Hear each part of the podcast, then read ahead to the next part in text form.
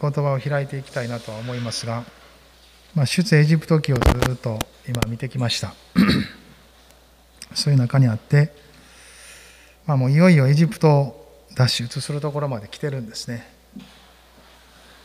まあ10の災害長かったですね皆さん。10の災いエジプトに下されファラオもかたくなに、まあ、変な意味ですけど頑張りましたよね。ところがもう彼もギブアップしていったんですね。まあ、今日はちょっとこうあるある箇所をこう一つ一つさらいながら見たいなと思うんです。まず12章のですね37節から42節のところですね開きたいなと思うんですが。12章の37から42のところ。読める方は読んでください。イスラエルの子らはラメセスからスコテに向かって旅立った。女子供を除いて徒歩の壮年男子は約60万人であった。さらに入り混じってきた多くの異国人と羊や牛などおびただしい数の家畜も彼らと共に登った。彼らはエジプトから携えてきた生地を焼いて種なしのパン種なしのパン菓子を作った。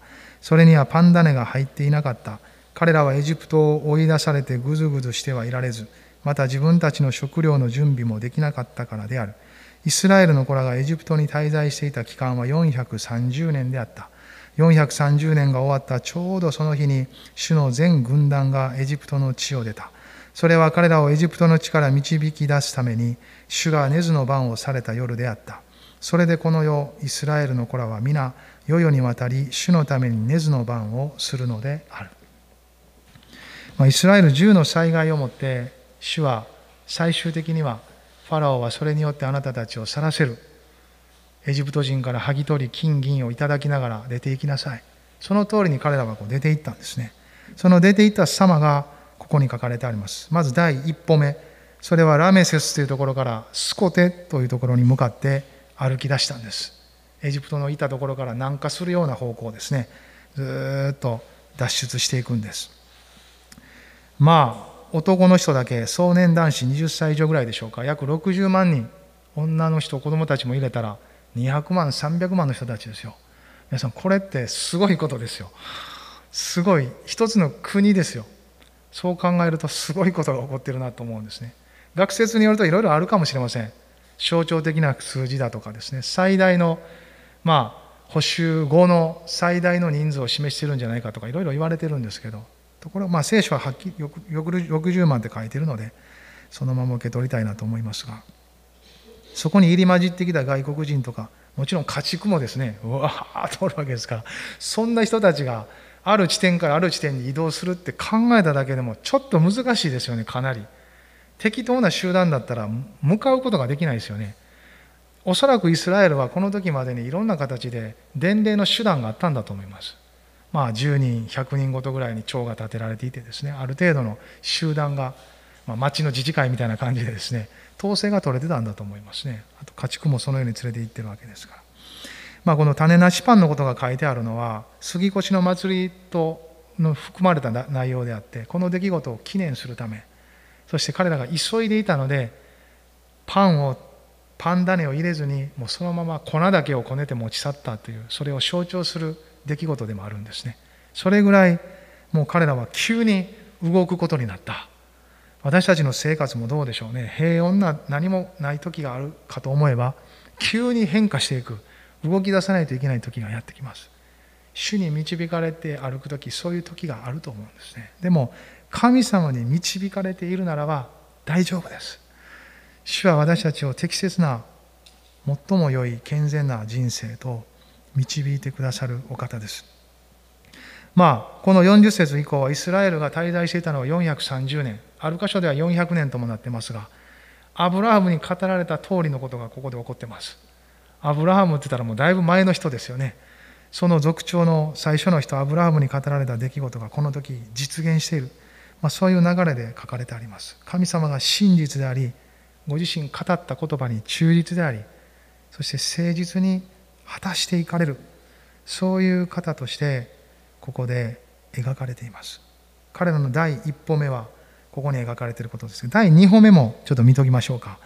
それはちょっとページをめくって13章、13章の20節。まあ、この辺り前後、そういうことが書かれてあるんですけど、今度はまたスコテから移っていくんですね。ラメセスからスコテに、そしてこの20節一緒に読みましょうか。彼らはスコテを旅立ち、荒野の端にあるエタムで宿営した。ラメセスからスコテ、スコテからエタム。この町の名前はまあどっちでもいいと思うんですが、とにかく彼ら移動し、どんどんエジプトから遠ざかっていくんです。第一歩目、第二歩目がここに記されてある彼らのこのステップですね。そしてこの20節の後には、これから彼らが荒野の旅路をしていくのに特徴的な姿が描かれています。21節、22節もですね、一緒に読みましょう。また目を留めましょう。主は昼は途上の彼らを導くため、雲の柱の中に、また夜は彼らを照らすため、火の柱の中にいて、彼らの前を進まれた。彼らが昼も夜も進んでいくためであった。彼はこの昼はこの雲の柱が、夜はこの火の柱が民の前から離れることはなかった。雲の柱、火の柱。昼間は雲です。夜は雲だと見えないので、その中に火柱が立ったと書かれてあります。これは神様の臨在を表すものです。主が共におられる、あなたたちと共にいる、見えるように、まだ信仰の弱いイスラエルにとっては見えるように神様はこのことをしてくださった。彼らを導きそして彼らが書いてあるように昼も夜も進んでいくためである。信仰生活はある意味で進んでいく歩いていく。時にペースはゆっくりになったり早い時もあったりいろいろかもしれませんがとにかく一歩一歩でも前に進んでいくこと。主はその方向を持って導いてくださっている。今の私たちにとっては御言葉と御霊があります。もう目に見えてはいないです。まあ、御言葉は目に見えますが、でも、本当に確実なものを神様与えてくださって、人一人のうちに御霊を済ませ、促しを与え、その御霊が御言葉を照らして導いてくださる、そのことをはっきりと描いてくれています。まあ、イエス様もね、弟子たちとか人々に言われたことは、私についてきなさい。という言葉を言われました。主が導かれるんです。私たちの人生もう一回考えませんか？私は一人で歩いてるんだろうか？私が全部やらなければならないだろうか？私の力が全てなんだろうか？私たちはそんなふうに信仰生活を始めていないと思うんですね。むしろそういう人生を本当にもう疲れていやそうじゃない。私は神様と共にいや主が私を導いてくださるんだ。これからは神様が私の力となってくださるんだ。神様を見上げるところに私たちの人生は変えられてるんじゃないでしょうか。イスラエルはこの時これから先ずっと伴うこの雲の柱火の柱が彼らを導き出したんです。主の臨在。これは大きな出来事だなと思いますね。さあ今日はちょっと進んで彼らの3歩目を見たいと思うんですね。14章に入るとさらに彼らは進んでいきます。でもここは1歩目と2歩目とちょっと雲行きが違うんですね。14章の1節から4節まで読みたいなと思います。主はモーセに告げられたイスラエルの子らに言え。引き返してミグドルと海の間にあるピ・ハヒロテに面したバール・ツェフォンの手前で宿営せよ。あなた方はそれに向かって海辺に宿営しなければならない。ファラオはイスラエルの子らについて、彼らはあの地で迷っている。荒野は彼らを閉じ込めてしまったという。私はファラオの心をかたくなにするので、ファラオは彼らの後を追う。しかし私はファラオとその全軍勢によって栄光を表す。こうしてエジプトは私が主であることを知る。イスラエルの子らはその通りにした。この一節、まあ、二節、イスラエルの子らに引き返してミグドルと海の間にあるピハヒロテに面したバールツェフォンの手前で宿営せよ。一歩目も二歩目もエジプトから遠ざかるように南に下っていったんですねでも彼らはここで引き返すように言われる。もう一回エジプトにちょっと近づくようなルートを通らされるんです。なぜですかね。そしてファラオがそのあなたたちの動きを見てああ彼らは荒野で迷ってるじゃないか。私たちは何で彼らを去らせてしまったんだって。えらいことをしてしまったなって。正気に戻ったファラオがもう一回あなたたちを追いかけてくる。しかしそれは何て書いてますか？4節で。私はファラオの心をかたくなにするのでファラオは彼らの後を追う。しかし私はファラオとその全軍勢によって栄光を表す。こうしてエジプトは私が主であることを知る。イスラエルの子らはその通りにした。追いかけてくることを通して神様は全軍勢を滅ぼし栄光を表す。とおっしゃられたんですね。わざとエジプトに捕まるかのようなルートを神様は通らせていくんです。でもこのちょっと前第2歩目のところをもう一回見たいなと思うんです。さっきは20節読んだんですけど17節18節ちょっと読みたいなと思うんですね。13章の17節と18節。ちょっと一歩手前ですね。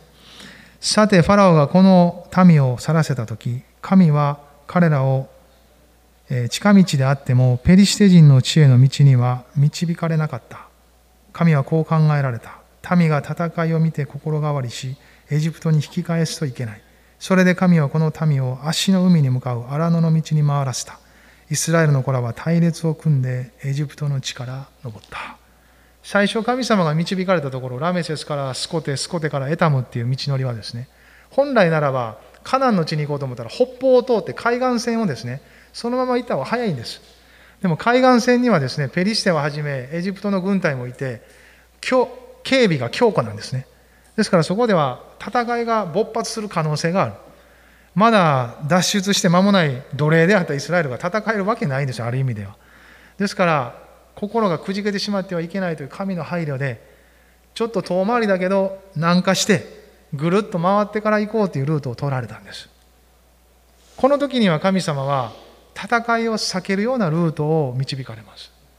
でも今度エジプトの軍隊と鉢合わせするような第3歩目はですね戦いが勃発するようなところにですね彼らを導かれたんです。主が導かれてるんです全部。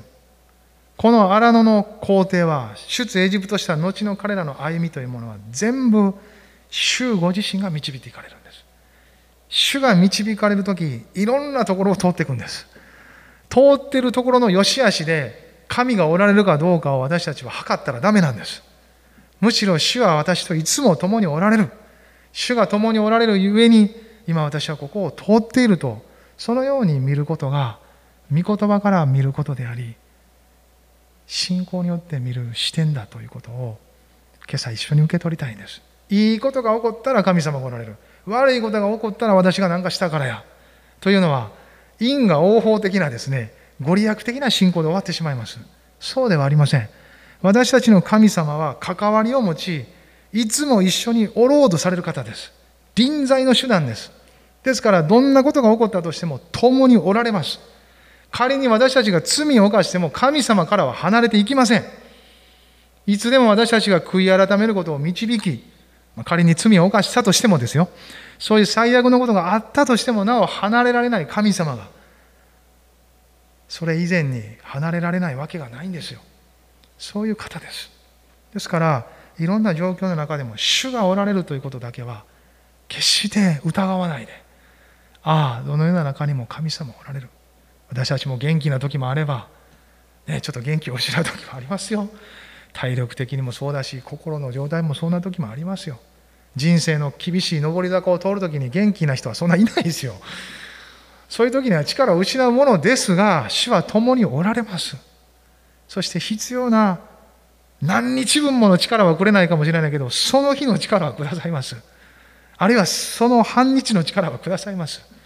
それが尽きたなと感じたらまた主を慕い求めながら力をいただいた分だけ進んでいけばいい。それが神様との歩みですよね。避ける戦いあり挑む戦いあり。これが彼らがこの最初の一歩二歩三歩ぐらいで経験したことなんです。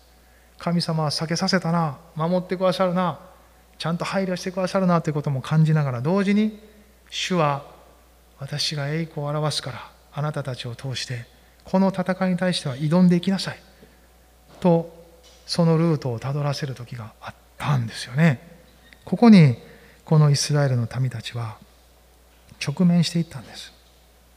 避ける戦い挑む戦い。ね。新約聖書の中にもあの有名な言葉があるじゃないですか。ローマの8の28節ちょっと開きませんか。まあよく知っておられる御言葉だと思いますが開くごとに私たちに励ましと力を与えてくれる御言葉だと思います。ローマの8の28どうぞご一緒に読んでください神を愛する人たちすなわち神のご計画に従って召された人たちのためにはすべてのことが共に働いて益となることを私たちは知っています。ね、すべてのことが共に働いて益となる。別の訳では神がすべてのことを働かせて益としてくださる。そういう書き方もあります。神の主権のもとにあって人の心、自由意志が用いられていきます。それらは絶妙なバランスで組み合わされて神様が成してるんだけど私たちになす分があるその共同作業のようなところで人生は作られていきますいずれにしても主の恵みによって私たちも信じさせていただいていることは間違いのないことです神様は誰よりも最善の道をご存知です。私たちにとったらこっちが近道や。この方が早い。この方が合理的だ。この方が社会的だ。論理的だと思うことがあると思いますね。世間の評価はまともだ。と。でも主を信じる信仰から来るところがもしそれを超えていくならば私たちは主に従うべきです。主に従うまた信仰をしっかりともちろん確認してですよ。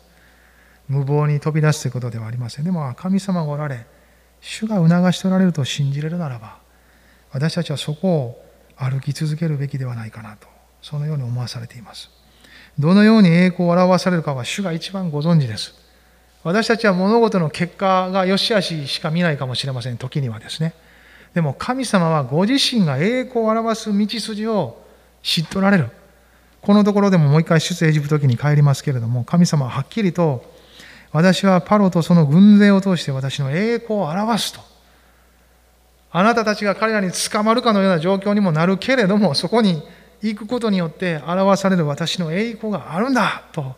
そうおっしゃったんですね。危機も通りますね。ある意味での。でもそれがかえって神様の栄光を表していく。いやもっと言うならば危機を通り私たちの力が及ばないということが明らかにされるので神様がなさったということがはっきりさせられていく。人の技ではない。これは神の技だって。その時その人自身も周りの人たちもそれを見るならば主に栄光を返していきます。ね。え神様はそのような道筋へといつも私たちを導いてくださる。ですから私たちの側でもそれらのことを踏まえて信じるならばこのパウロのもう一つの勧めにも一緒に応答したいなと思うんですね。ピリピの4章も開きましょう。ピリピの4章の6節。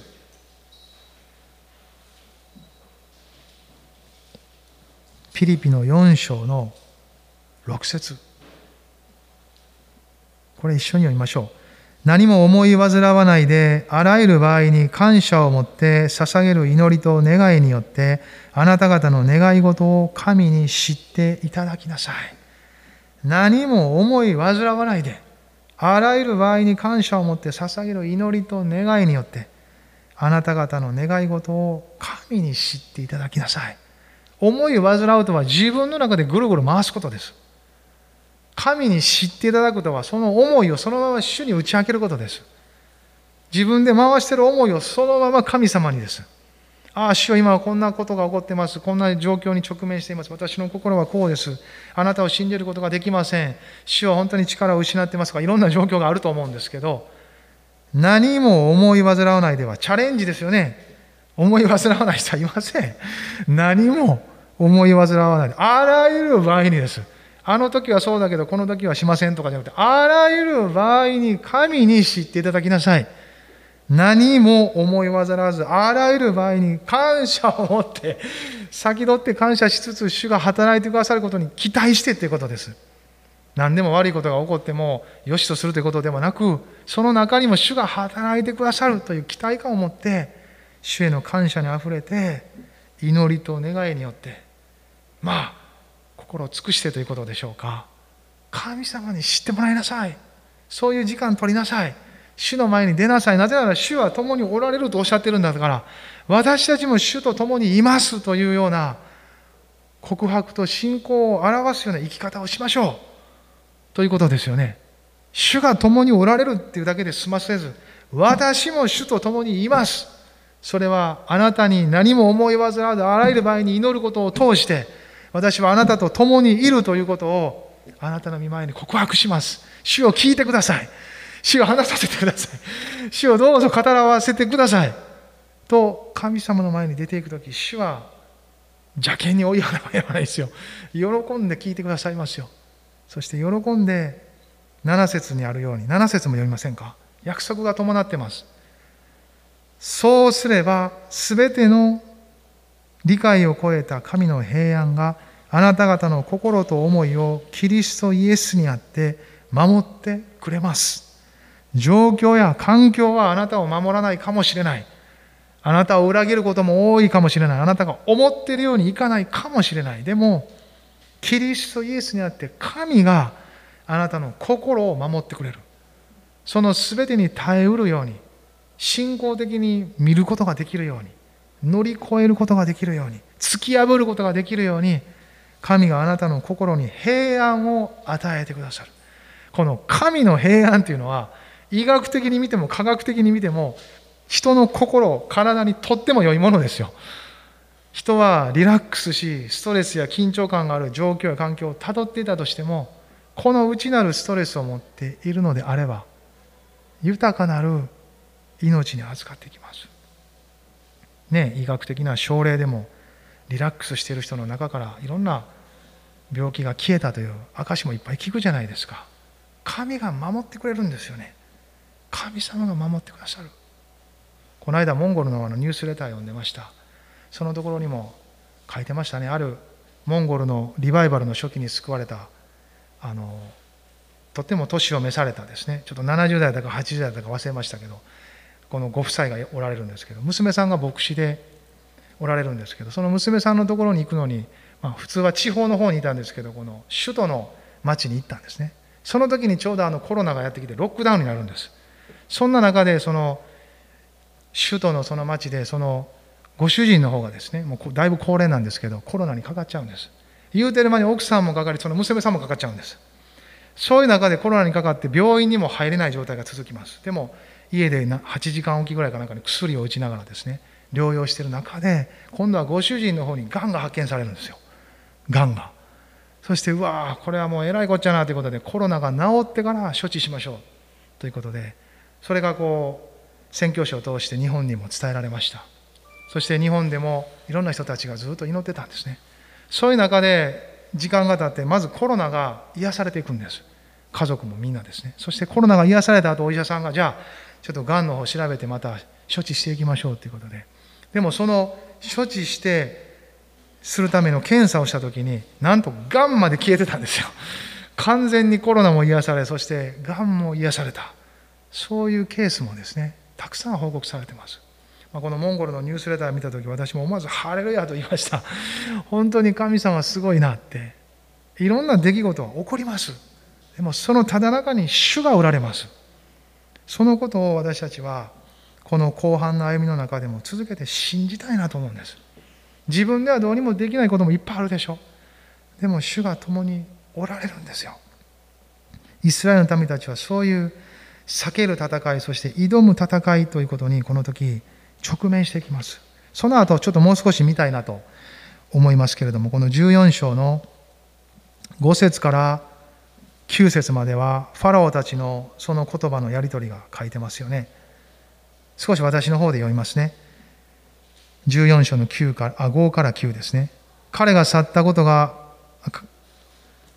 エジプトの王に告げられると、あ民が去ったことがエジプトの王に告げられると、ファラオとその家臣たちは民に対する考えを変えていった。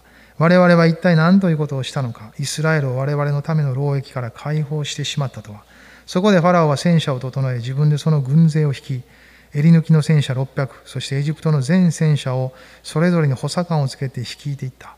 主がエジプトのファラオの心をかたくなにされたので、ファラオはイスラエルの子らを追跡した。一方、イスラエルの子らは臆することなく出て行った。エジプト人は彼らを追った。ファラオの戦車の馬も、騎兵も軍勢もことごとくバールセフォンの前にあるピハイヒロテで、海辺に宿営している彼らに追いついた。これはもうとんでもない出来事ですよね。エジプトを去って一歩、二歩、三歩行ったところで、エジプトに捕まりかけてる。後ろからエジプト、そして前には航海。海が広がってるんです。超えることのできない淵です。彼らは間違いなくこのところで後悔したと思いますよ。これはシャレです。皆さん笑うとこですよ。後悔を前に後悔したということなんですよね。間違いないでしょう。10節ファラオは間近に迫っていたイスラエルの子らは目を上げた。するとなんとエジプト人が彼らの後ろに迫っているではないか。イスラエルの子らは大いに恐れて主に向かって叫んだ。だけならよかったんですけど、その後、11節そしてモーセに言った。エジプトに墓がないからといって荒野で死なせるためにあなたは我々を連れてきたのか。我々をエジプトから連れ出したりして一体何ということをしてくれたのだ。エジプトであなたに我々のことには構わないでエジプトに仕えさせてくれと言ったではないか。実際この荒野で死ぬよりはエジプトに仕える方が良かったのだ。状況が悪くなると神に叫び出した。けれども神は聞いてるかどうかわからないので目に見えるモーセに向かった。どうしてくれるんやモーセ？と。こんなところに連れてきて。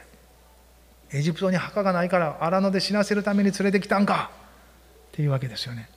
これはすごい想像力ですよね。こんな想像力あるんだったら主を信じる方にその想像力を使うべきです。神様が何をなさるかどうなさるかを考えることに想像力は使うべきですよ。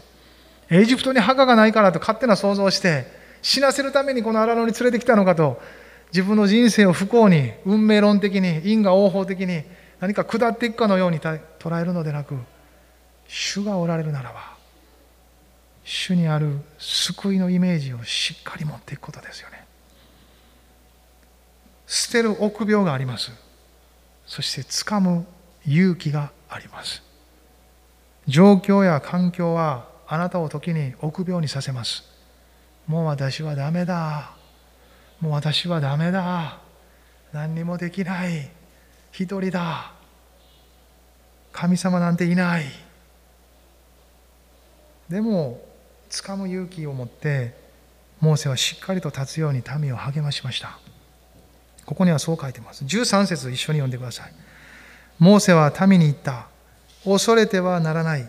しっかり立って今日あなた方のために行われる主の救いを見なさいあなた方は今日見ているエジプト人をもはや永久に見ることはない恐れてはならない恐れてはならない恐れる人ですよ私たちもみんな一緒ですよ人はみんな恐れるんですよ聖書の中には360回いやそれ以上恐れるなって書いてるとよく言われますよそれぐらい神様を恐れるなと言い続けてるんです。恐れるな。ご自身を表す時にもいつも恐れるなと言って現れてきます。人が恐れるから。悪いことが起こっても恐れる。いいことが起こっても恐れる。いいことが続いてたら、今度は悪いことが起こるんやないかと恐れる。もうどっちにしても恐れるんです、人は。でも、本当に健全な恐れを抱くべきは神様ご自身です。状況や環境やこの世的な地位や名誉やなんか評価や賞賛や価値観やそういうものから来るものが奪われることとかなくなることとか損なわれることではなく主との関係が損なわれることの方が最も大きな損失ですよ。それこそ恐れなければならないことです。主はこの時一緒におられた。雲の柱火の柱も健全です。そのままおられます彼らはエジプトの軍勢を見るよりも前に広がる航海を見るよりも主の臨在の雲を見るべきですハレルヤそうじゃないですか。主の臨在の雲はそのままおるんです、ここに。だからモーセはその側に一緒に立って、恐れてはならない。しっかりと見なさい。何を？主の救いを見なさい。主の救われる見てをイマジネーションしなさい。エジプトに墓がないから連れてこられたなんていうイマジネーションを捨てなさい。そんな奴隷根性を捨てなさい。この世の束縛にあったところから来るイマジネーションを捨てなさい。神の民とされたところから来る健全な主が豊かに命にあふれ私たちを祝福してくださっているというイマジネーションをしっかりと持ちなさい。あなたは神を見上げることができる。恐れずにしっかりと主を見上げることができる。神様が救ってくださるその想像力を十分に働かすことのできる信仰の種を持っている。それを膨らませ十分に見なさい。目をそらさず神様を見なさい。モーセはそう告げたんですよね。ヘブル書の12章の2節ここも開いておきましょう。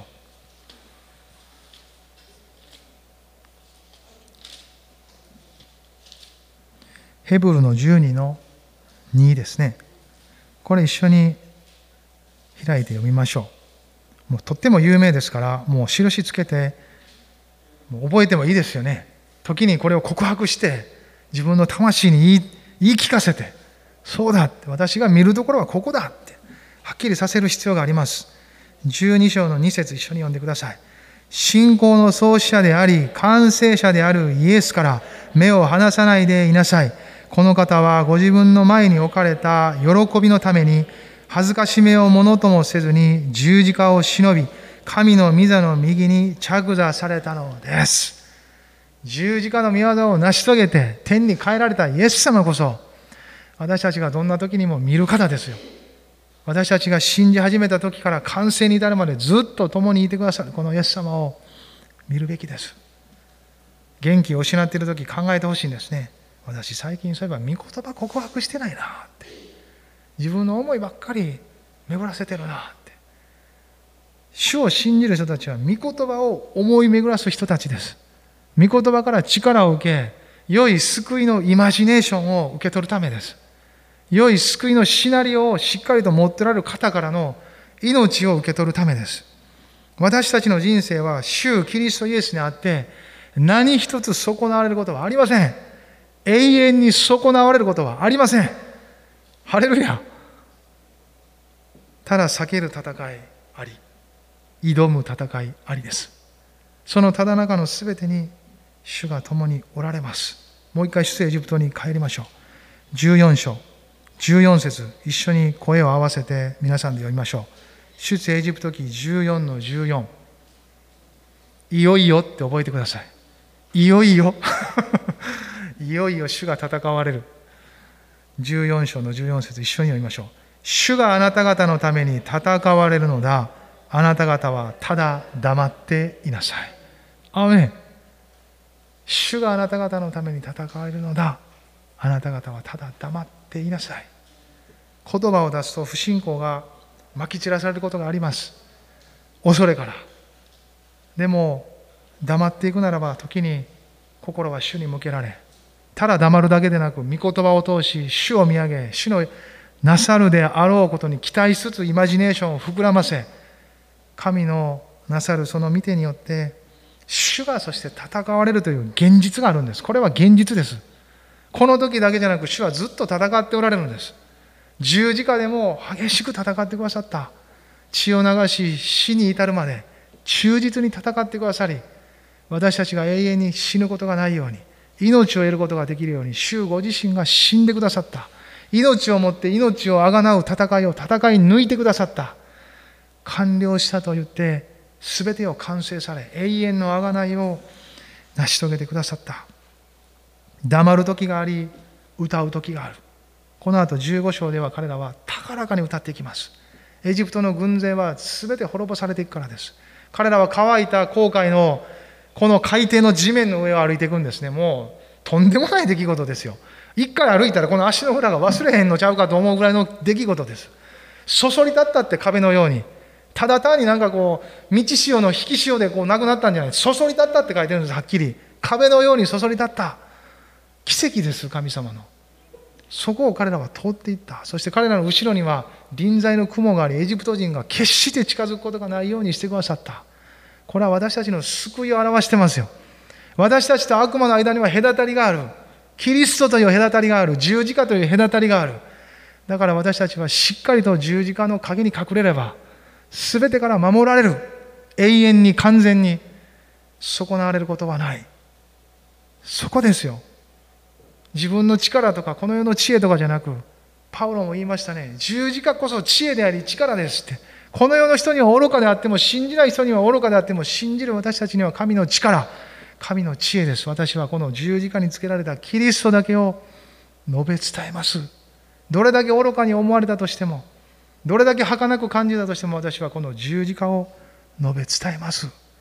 これこそ永遠に霊的に力がある場所であることを知ったからですと。モーセもこの時はっきりと見なさい。主が救われる奇跡によって、その見てによって、だからモーセも一瞬ですね、この15節では、主はモーセに言われた。なぜあなたは私に向かって叫ぶのか。モーセも民から叫ばれたからですね、もうちょっと心も揺らいだんでしょう。言いながらもですね、自分も一瞬揺らいだところで主の前に出た時にですね、前進するように言えって。戦うようには神様は語られなかった。私が戦うから。あなたたちは前に向かって進みなさい。そうすれば、ことが起こっていく。私は私の栄光の表し方を知ってる。あなたたちはこのエジプト人を永久にもはや見ることはない。この戦いにおいて神は完全な勝利を取っていかれる。だから安心して進んでいきなさい。しんがりは任せろって神様言ってくれたんですよね。前に進むことはやめるな。黙ってただ前に向かって進みなさい。信じるということです。信頼するということです。止まるな。下がるな。前に向かって進みなさい。モーセは杖を上げた。信仰の杖です。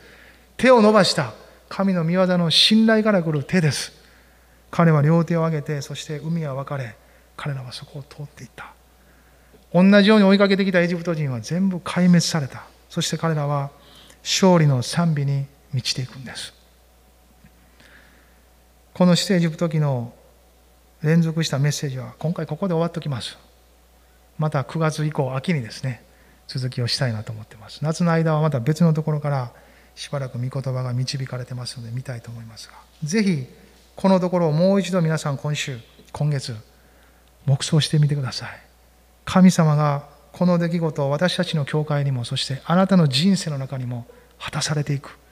私たちは今ここに立っている。そして私たちは主にある勝利を一緒に受け取っていきます。すでにもうそれは一人一人の魂が救われたという形で受け取っているんですからあとはそれを人生の具体的なところにもたらしていくだけです。一緒に主を崇めたいと思いますね。立ち上がりましょう。そして一緒に祈りましょう。神様の前に。ハレルヤ。ハレルヤ。